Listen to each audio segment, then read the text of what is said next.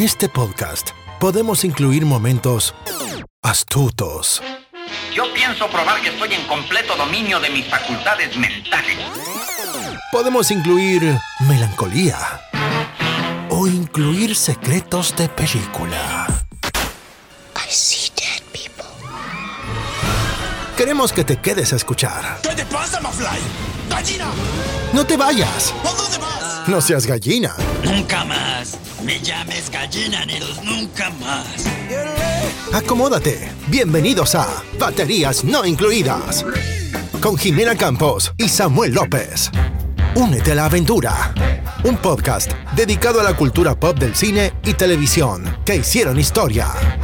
Vamos a llevarte por un túnel del tiempo audiovisual lleno de recuerdos y grandes momentos. Prepárate un buen asiento, palomitas, algo para tomar, porque así comenzamos. Baterías no incluidas. Arranca. Bienvenidos.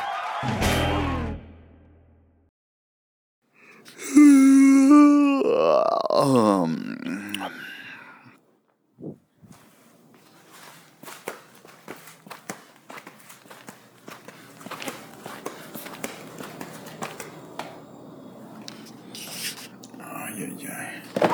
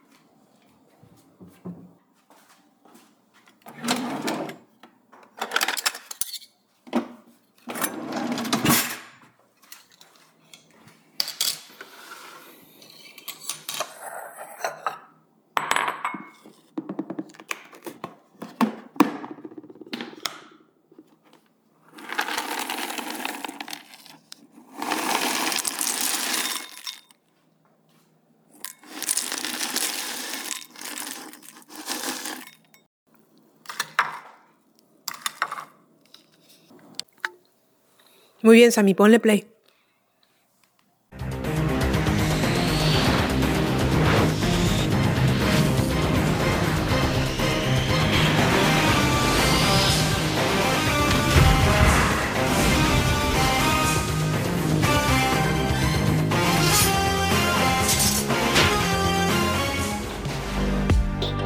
Pues bienvenidos a nuestro primer episodio de Retro Crunch.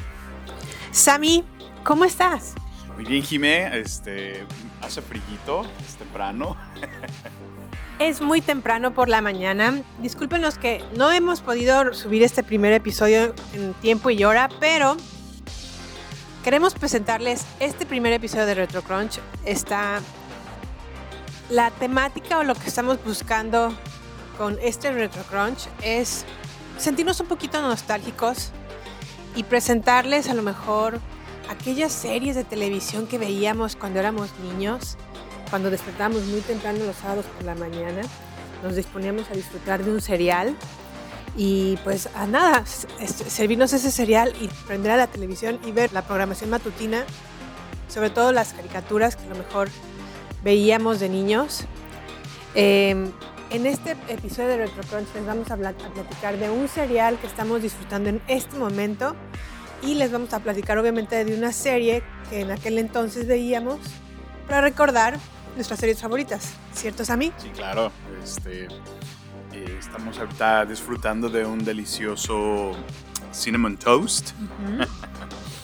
El cual, bueno, es que realmente somos muy cerealeros aquí en esta casa. Entonces, pues podemos disfrutar siempre de un rico cereal. Y dije, ¿qué, qué mejor manera de hacerlo que viendo un programa en las mañanas. Así es, y en este primer episodio de Retro Crunch que estamos disfrutando de Cinnamon Toast, pues bueno, este cereal, como el nombre lo dice, sabe mucho a canela. Eh, su apariencia, su textura son como pequeños cuadros, ¿no, Samuel? Como Sí, pues como, como toast hace referencia al pan tostado, como si fueran pequeños panes tostados chiquitos, llenos de canela. Y me gustan, tiene un sabor muy rico. Me encanta que la lechita empiece a saberte dulce con canelita. Ajá, como dulce con canela. Sí. Mm, también creo que es como muy resistente a la leche, ¿no crees? Porque Sí, ya pasó un buen rato de, de que está sobre la leche y no se siente ni aguado, no pierde como mucho su consistencia, aunque obviamente no se siente como al principio, ¿no? Cuando recién Ujú. le acabas de servir. Sí, la verdad es que sí. Mm, ¿Qué te parece si podemos, le ponemos como un sistema de, como de un rating al cereal? De cinco estrellas, ¿cuántas estrellas le dabas tú? Mira, de sabor me parece que está muy bien, sabe mucho a canela, también sabe un poco dulce. Sí. ayuda a que la leche se, se convierta, pues, si bien dulce, no la hacen palagosa, me parece. Sí, muy de. También el hecho de que tenga mucha canela, mm, se siente como el- el- los granitos de canela en tu, en tu boca. Y me gusta que también no pierda consistencia. Ujú. Pienso que todos comemos cereal de maneras diferentes. Por ejemplo, a mí lo que me gusta es que pongo, pongo primero el cereal. Porque he visto que mucha gente por alguna razón pone primero la leche. ¿Ah, sí? Sí, no. se me hace súper raro, pero bueno, yo pongo primero el cereal y luego le pongo la leche, pero trato de llegar menos de la mitad del, del bowl que estoy utilizando. Porque me gusta que los de abajo se empiecen a hacer ligeramente suavecitos, pero no que estén así como aguados. Completamente Ok. aguados. Ya, para mí ya ahí ya está desperdiciado. Entonces, conforme voy comiendo el cereal, Ajá. salen aguaditos de abajo y los que están arriba que no tienen nada de leche se empiezan a ir hacia abajo. Entonces así me mantiene, o bueno, al menos ese es mi sistema de cómo me gusta comerme mi cereal. Bueno, y obviamente el cereal, bueno, la leche tiene que ser leche fría. Así, Porque si fuese caliente, No, sí, con leche caliente. aguado horrible, ¿Sí se ¿no? come eso? No sé, digo, podría haber gente que sí se lo come con leche caliente. Bueno, y por la edad, por supuesto que es leche deslactosada, ¿verdad? Así es, en esta ocasión, pues ya no es como antes, ¿verdad? Ya no somos tan niños. Y ya no tenemos el mismo estómago. Ya somos más intolerantes a la lactosa. Y pues bueno, pero seguimos disfrutando leche, que es lo importante, y un cereal. Pero bueno, Jimé, a ver, entremos en tema. ¿Qué tenemos de fondo? ¿Qué estamos escuchando? Mm, espera, no le dimos rating al cereal. Ah, bueno, buen punto. De 5 estrellas yo le doy 4. Cuatro estrellas, ok. Sí, yo, yo le doy. Yo le doy también cuatro estrellas. Solo porque después de un tiempo sí se empieza a hacer obviamente aguadito. Sí, como cualquier cereal. como cualquier cereal, pero creo que mm, me, me- me gusta que sí es resistente a la leche, pero sí al final de cuentas pues se pierde consistencia un poquito. Sí, a mí, a mí me da como correlación de sabor entre lo dulzado que quedó la leche con lo que sigue el cereal. Así que. cuatro Bueno. estrellas. Y hablando de la serie en cuestión, el día de hoy estamos viendo uno de los episodios más mm, importantes de la serie. La, el episodio del cual estamos hablando salió en la temporada número 1. Ajá. El episodio es el 11, titulado Días del futuro pasado. Me parece, es mi ilusión o este episodio está inspirado, más bien se inspiraron obviamente en el cómic, pero no se inspiraron también las películas en este episodio. Sí, es que Days of the Future Past, que es esta referencia que hace Jimé, es un excelente cómic. Muy exitoso. Oh, ok, ok, es un cómic ya. Entonces, ajá. Pues precisamente lo, lo hicieron parte de, de la serie. Ajá. Que bueno, fue un hitazo para empezar en los noventas. O sea, yo recuerdo Sí. lo popular que se hizo. Recuerdo como, bueno, en lo personal, los X-Men es, es, es lo mejor que tiene Marvel, a, a mi gusto. O sea, me gusta mucho Spider-Man, que es Sí. también otro de mis favoritos, pero siempre los X-Men han sido Los favoritos. primeros. Bueno, la serie o los nombres de los creadores son Eric Lewald, Sidney Ewater y el señor Mark Edens. Todos ellos, bueno, el, el primero, por ejemplo, Eric es el escritor de Street Fighter, también la serie animada y de caricaturas como Madeline. Órale. Sidney es escritora también. Bueno, de hecho, ya, ella ya no ha tenido ningún trabajo, ¿eh? O al menos no como escritora. Y Mark Edens es también el escritor de Teenage Mutant Ninja Turtles, ¿te acuerdas? Órale, otro favorito. La serie animada Beetlejuice también. y Doug, de Doug Ah, las caricaturas. Ajá. Turu, turu. Bueno, X-Men salió al aire el 31 de octubre de 1992. Terminó, bueno, después de cinco temporadas y 76 episodios, terminó el 20 de septiembre de 1997. Y obviamente fue eh, una programación de la cadena Fox Kids. Ah, sí, cómo no. Bueno, aunque cuando yo la conocí por primera vez, salía en televisión azteca allá en México. Mm, Ya estaba doblada al español y bueno, pues han pasado muchos años. La serie afortunadamente, bueno, y ahora pertenece obviamente a Disney, Disney, ¿no? ajá. Como fue comprado Fox. Y le han hecho como un... ah, Una pimpeada, ¿no? como que lo han modernizado, lo han actualizado. Y ahorita está ya Restaurado. es la palabra adecuada, así es, aquí en Disney Plus, Sí. que es justo donde la estamos viendo en este momento. Si te fijas, no se ve como en 480 píxeles como antes se veían las teles, se ve mejor, pero sí. Ok, Jimé. Hablando de, de la misma serie, a ver, ¿cuál fue tu personaje favorito de, de los X-Men? Ay, pues. A mí me sorprendió mucho que en las películas no, no metieran a Gambito. Porque en, en esta serie, Gambito como que sí es más protagonista, ¿no crees? Sí, es parte como de- del grupo Principal. principal, así es. Sí, ya, y ahí en la, en la otra serie, en, bueno, en las películas no sé por qué no lo toman en cuenta. Ajá. Pero Gambito es un personaje que yo disfrutaba mucho en la serie animada. De hecho, se me hacía como sexy, como atractivo. Su, forma, su forma de ser. Sí. Y no sé, es- estaba como entusiasmada de que en el 2000 íbamos a tener una versión de Gambito, pero no, nunca pasó. Eso creo, él creo que puede ser mi personaje favorito, o al menos el que esperaba. No sé si mi favorito, pero el, el que esperaba. ¿Qué esperabas? ¿Cuál es el tuyo?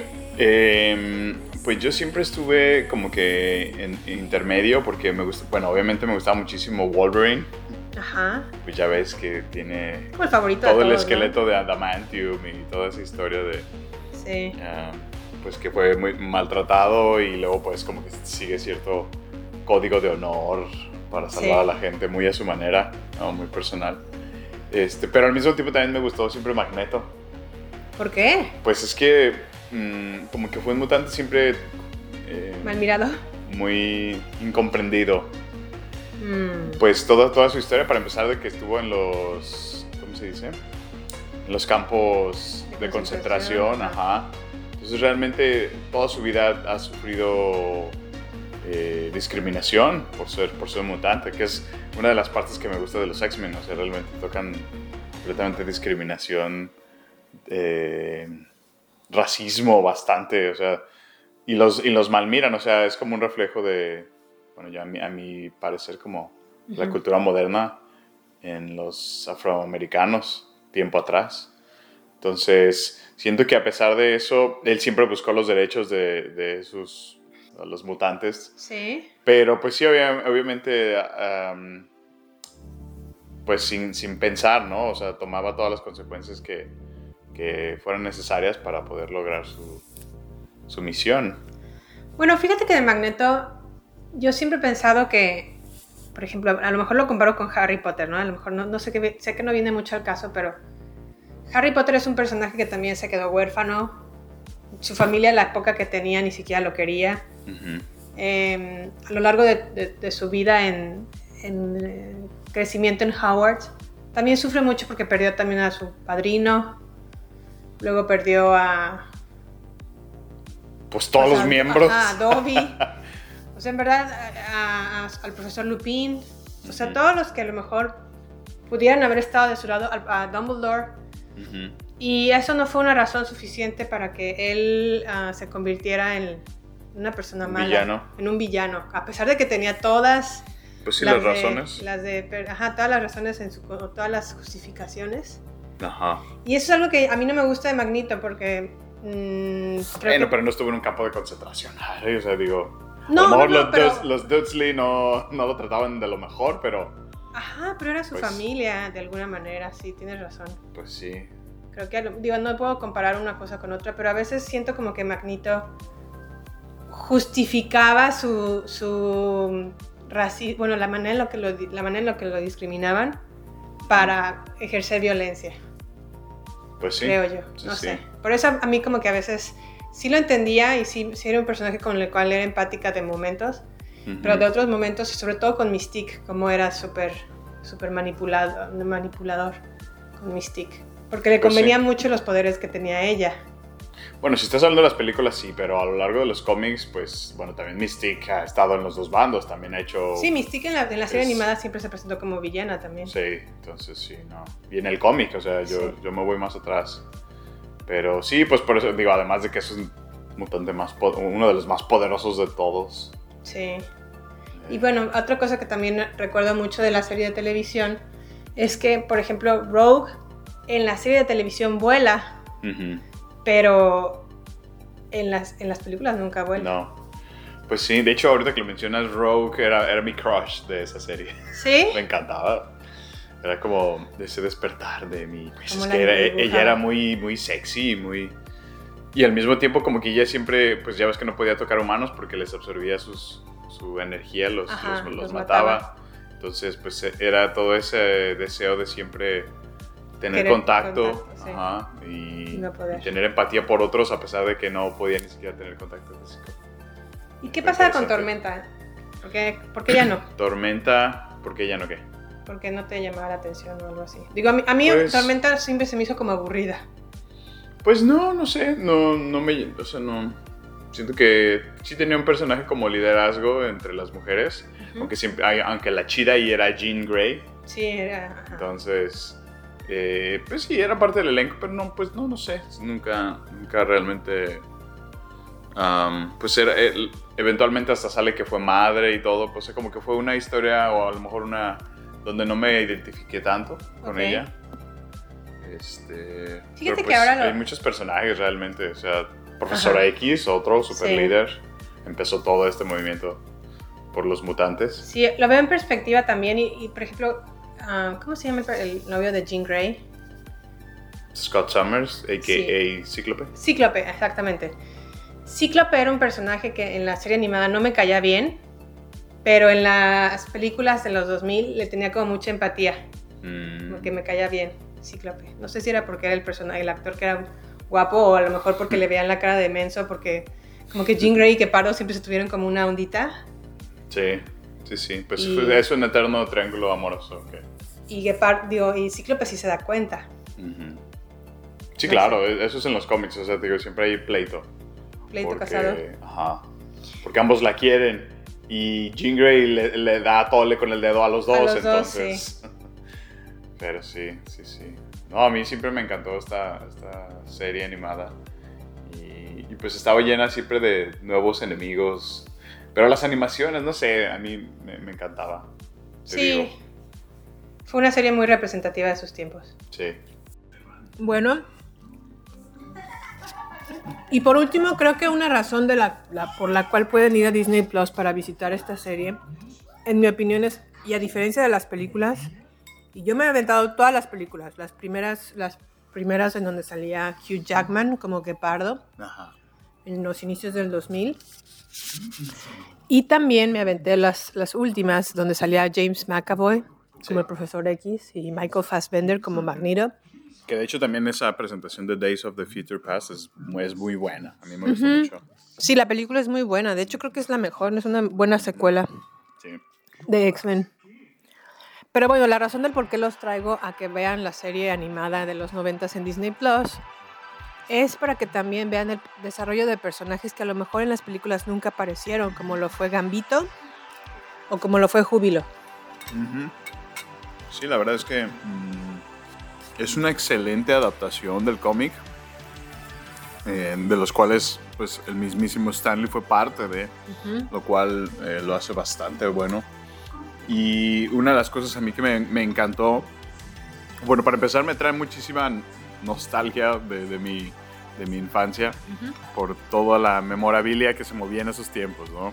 Habían las Pepsi Cards de los X-Men, había las tarjetas que se vendían de los álbums de estampas, este, bueno, o sea, había muchísima mercancía alrededor, este, figuras de acción, luego sacaron videojuegos, o sea, en realidad se hacían muy populares. Y pues por supuesto los cómics, ¿no? Que siempre eh, han sido parte de, pero mm, Bueno, al menos a mí me costaba mucho trabajo más encontrarlos allá. Mi pequeña ciudad de Salamanca, donde vivía. Fíjate que yo no recuerdo haberla visto en televisión abierta. Ajá. Yo sí recuerdo haberla visto en Fox Kids. Fox Kids, sí, sí, sí. Mm, no sé si mm, recuerdas que eran los primeros pininos del closed caption o del SAP en Ah, el donde control. podías can- ca- cambiar, ¿verdad? El Empezaba a audio. cambiar de idioma Es cierto, sí, sí, sí. al español o al inglés. Ajá. Aunque a mí siempre me gustó más en español. Sí, sí, la verdad, bueno, yo fui- así fue como la conocí, todavía no era muy bueno en inglés. Este, ya lo habíamos platicado anteriormente en otro en, en- en algún otro episodio cómo es que la televisión por cable en, en las ciudades donde estábamos eh, solían salir caricaturas solamente en inglés. ¿no? Ujú, Sin- Programación sin americana. Ajá. Y pues bueno, ya con esto llegamos al final de nuestro primer Retro Crunch. Por favor, háganos saber en redes sociales eh, qué les gustaría que, de qué series les gustaría que habláramos. Retro Crunch está enfocado única y exclusivamente a series de televisión. No sé si tengas algo más que agregar, Sammy. Disfruten esta serie y les recomiendo que se pongan al día. Digo, eh, algunos de ustedes a lo mejor no disfrutaron mucho la animación. Denle una oportunidad, sobre todo porque Disney trae el proyecto de ahora volver a retomar la serie en donde se Oh, quedó. sí. Entonces va, va a volver y, y van a traer nuevamente la serie animada de los X-Men. Eh, porque pues, no sé, no siento que le esté yendo muy bien el universo cinemático de Marvel.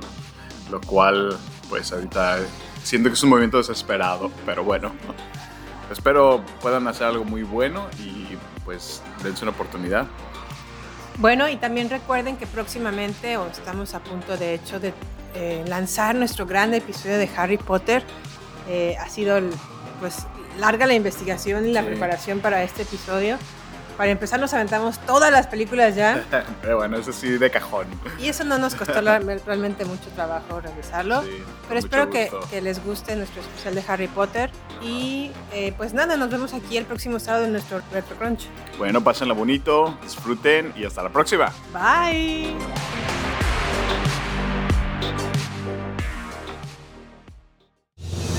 Este es el final solo por hoy.